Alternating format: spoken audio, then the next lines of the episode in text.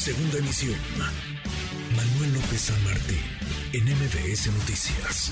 Oiga, se llevó a cabo eh, la semana pasada el foro Alianzas Urgentes para Salvar el Planeta, organizado, aglutinado con figuras importantes y sobre todo una causa que vale la pena eh, escuchar y profundizar en ella, la del, la del cambio climático. Se necesitan de redes para tratar de contener esta problemática que rebasa a los gobiernos, que rebasa a un país, un asunto mundial, es un asunto global. Yo le agradezco mucho a Ricardo Bucio, presidente ejecutivo del Centro Mexicano para la Filantropía, del CEMEFI, que platique con nosotros esta tarde. Ricardo, qué gusto, ¿cómo estás?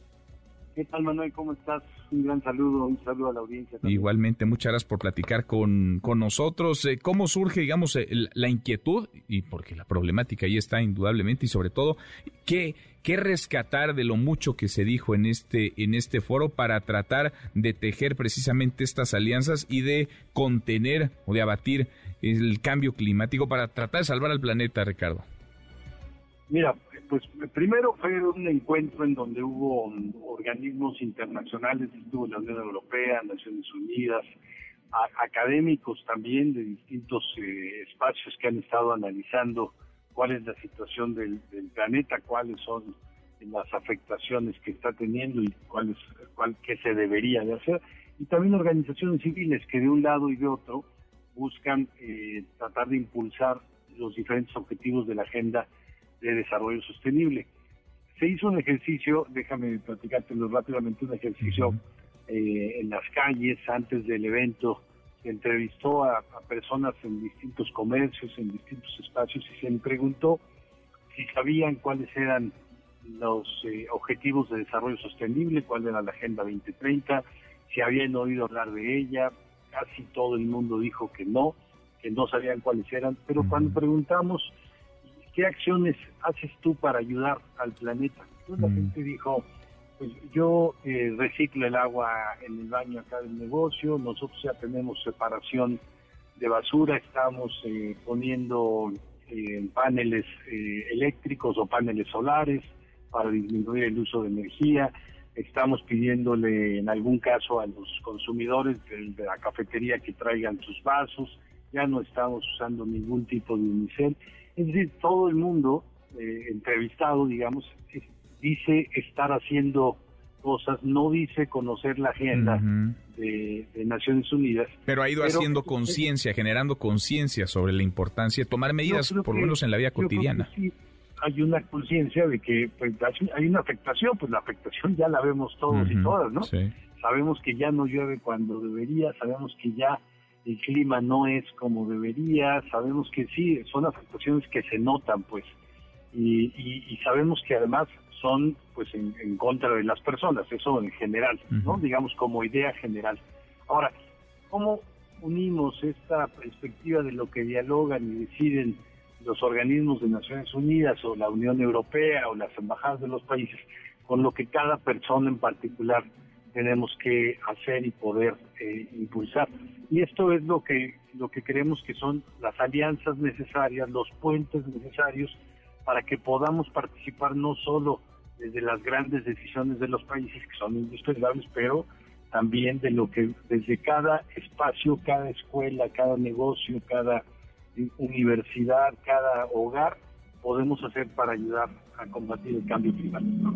Es fundamental porque esto ya dejó desde hace un buen rato de ser asunto de los gobiernos, pese a que los gobiernos han signado, han firmado este acuerdo de París, por ejemplo, le toca a cada uno, nos toca a cada uno, toca también a las organizaciones, toca también a las empresas. ¿Cómo ves eh, la alineación de incentivos, Ricardo, para caminar hacia el mismo hacia el mismo rumbo y que dejen de ser acciones aisladas y que realmente podamos todos tener, digamos, o compartir una visión e ir en pro de la mejora en torno al cambio climático? Mira, justo los incentivos son una de las líneas que se dialogaron mucho, ¿no? toda la razón, porque normalmente las personas no actuamos eh, por por pura convicción, por creer que es algo, hay algo que es positivo, sino porque nos conviene y porque sabemos que algo va a pasar positivo en nuestras vidas, ¿no? Sí necesitamos incentivos, los que son más comunes, digamos, en términos de lo social, son los incentivos fiscales, ¿no? Que puede haber disminución de impuestos si usamos energía de tal tipo, si no contaminamos de esta forma, si hacemos eh, A o B o C, lamentablemente hoy tenemos muy pocos incentivos fiscales en, México a nivel federal o a nivel local que nos ayuden a eso. Y, y la otra forma en cómo aprendemos las sociedades, que no es a la que queremos llegar, sin embargo, ahí está el aprendizaje este, muy claro, es la pedagogía del desastre. De los sismos hemos aprendido muchísimo, actuamos inmediatamente, pues porque literalmente nos va la vida en ello. Eh, creo que aquí lo que sí necesitamos es hacer conciencia de que el medio ambiente, el cuidado de la, de la naturaleza, en realidad tener cada día menos disposición de agua, tener más posibilidad de inundaciones, tener sequías como las que estamos teniendo en muchos lugares del país. Bueno, en el caso de Nuevo León, sí, que tienen una, una situación terrible, nos está ya afectando a las personas directamente, ¿no? No es un asunto de que se mueva un, un grado la temperatura a nivel global y eso parece un, un indicador eh, solo, pero no, hay una evidencia. No, no tenemos que llegar a que sea la pedagogía el desastre el, incentivo mejor, pero tenemos que crear varias. Y para crear varias entre esto fiscal o esto o lo legal, pues porque ya hay un acuerdo, digamos, formal, no nos obliga, pero que hay un acuerdo formal de, de Naciones Unidas en los en los objetivos de desarrollo sostenible, entre eso y que y que no nos afecte, no afecte la vida de tu casa, de tu familia, de tus hijos, tenemos que encontrar alianzas que tengan que ver con lo educativo, con las empresas, con las con los gobiernos a nivel local, entre más local mejor. Y también entre las organizaciones civiles y los organismos internacionales. Qué curioso esto que dices, porque sí, a final de cuentas son los esfuerzos locales, pero el impacto es, eh, termina siendo global, ¿no? Porque lo estamos viendo esa temporada de lluvias que ya no es la temporada de lluvias, ahora puede llover prácticamente cualquier día o dejar de llover, el tema de las sequías, eh, la falta de agua. Ahora, eh, ¿cómo ves al, al, al, CEMEFI? ¿Cómo ves al Centro Mexicano para la Filantropía, digamos, como, pues como el eh, forjador de estas alianzas o como el, el, órgano desde el cual se pueden articular esos esfuerzos, aglutinar a esas organizaciones, Ricardo? Mira, pues yo creo que el, el CEMEFI lo que ha hecho durante muchos años es construir una capacidad de articulación entre distintos sectores y organizaciones y una capacidad de convocatoria. No es una organización especializada como, como fue eh, al nivel que, que nos presentaron ahí los especialistas de muy distinto tipo, tanto de las organizaciones como los académicos.